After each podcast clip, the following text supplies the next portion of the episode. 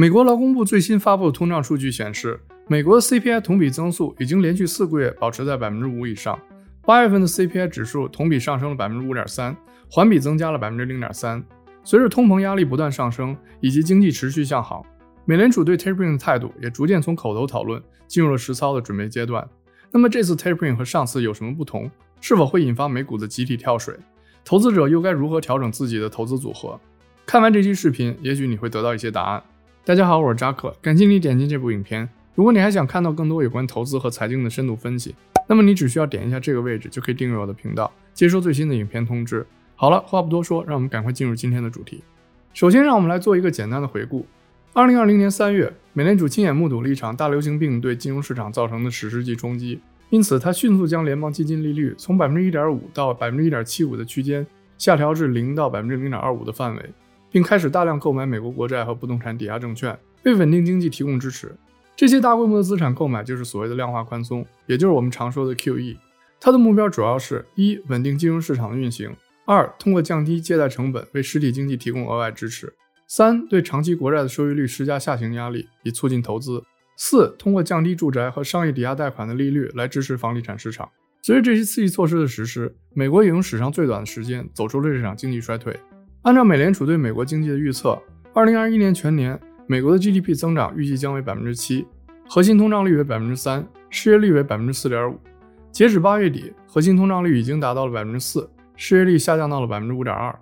由于经济形势大幅好转，美联储开始讨论 tapering 也就不足为奇了。那么究竟什么是 tapering 呢？tapering 其实是一个经济术语，它主要用于描述在没有既定结束日期和金额的情况下，逐渐停止资产购买的一个过程。Tapering 只是意味着美联储将减少资产的购买量，直到零为止。它并不涉及美联储直接出售其持有的国债或不动产抵押证券。从历史上来看，美联储喜欢提前表明其 Tapering 的意图，以尽量减少对市场的影响。2013年，美联储宣布 Tapering 之后，导致国债收益率在短时间内大幅上升，从而引发了市场的恐慌。那么这一次 Tapering 是否会发生同样的情况呢？要想回答这个问题，我们就要了解一下美联储的资产负债表。二零二零年三月起，美联储开始实施所谓的无限量化宽松。随后，它每月分别购买八百亿美元的国债和四百亿美元的不动产抵押证券，这两者加起来目前已经大约是七点七万亿美元，已经远远超过了二零零八年金融海啸时的峰值。但这还不是全部。和零八年那次相比，美联储目前持有的国债比例更高，之前是百分之五十八，现在大约为百分之六十九。而不动产抵押证券的持有量则从上次的百分之四十二下降到了现在的百分之三十一。另一个明显的变化是，美联储现在持有的大部分国债期限都比较短，加权后的平均期限大约为七点五年，而之前是十点二年。在二零一四年美联储首次 tapering 的时候，它将国债和不动产抵押证券的每月购买量分别减少了五十亿美元，最终整个 tapering 过程用了十个月才完成。而这一次，由于经济恢复的速度超过预期，美联储 tapering 的速度可能会更快。从目前掌握的信息来看，美联储在今年十一月 tapering 的可能性是最大的。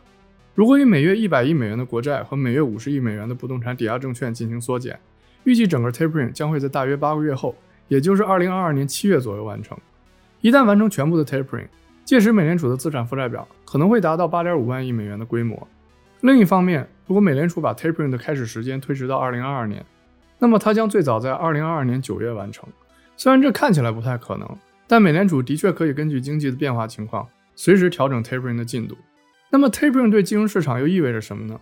目前美联储拥有市面上大约百分之二十五的国债，并且购买了大约百分之四十的新发行国债。从理论上讲，tapering 应该会导致国债收益率的飙升，从而推高利率。但现实情况可能未必是这样。在二零一三年美联储第一次宣布 tapering 之后，美国国债的收益率的确大幅上升了。但在 tapering 真正开始实施之后，收益率却又降了下来。之所以产生这样的结果，是因为市场将 tapering 视为美联储收紧货币政策的开始。这可能会导致未来的加息、经济增长的放缓，以及随之而来的通胀率下降。反映到国债上，就是收益率的下降和收益率曲线的扁平化。但这次 tapering 可能会有所不同，因为中长期国债的收益率已经非常低了，加上经济增长和通膨的前景都不明朗，这些因素都会影响到国债收益率在 tapering 之后的变化。如果中长期国债的收益率因为 tapering 上升了，投资者或许可以考虑以此为契机，增加一些期限更长的国债。从而随着时间的推移获得更多的收入，而对于股票这类风险相对更高的投资品，投资者则应该适当降低仓位，以应对 tapering 带来的冲击，因为这次调整可能会非常剧烈。过去十年标普五百的涨幅令人难以置信，即便考虑到2020年因为疫情造成的短暂断电，美股过去十年几乎一直在上涨。如果我们把过去十年标普五百的表现和美联储资产负债表的变化相除，就会得到一条几乎水平的直线。也就是说，标普五百过去十年的优异表现，主要得益于美联储不断扩增的资产负债表。这就是为什么美股过去十年的上涨看起来是如此的稳定和规律。而现在我们正面临着另外一种情况。那就是美联储不想因为 tapering 破坏它过去十年在投资者心中所建立起来的巨大信任，所以它必须编一个好故事，而且是合理的。但这样做的难度显然是越来越大，因此投资者必须制定一些策略来应对美联储在政策上可能会出现的变化，特别是在美联储变得不再那么慷慨的时候，投资者应该把安全放在首要位置。好了，以上就是本期视频的全部内容。如果你有什么问题和观点，欢迎在评论区留言。喜欢的话，记得点赞和订阅我的频道。我是扎克，我们下期再见，拜拜。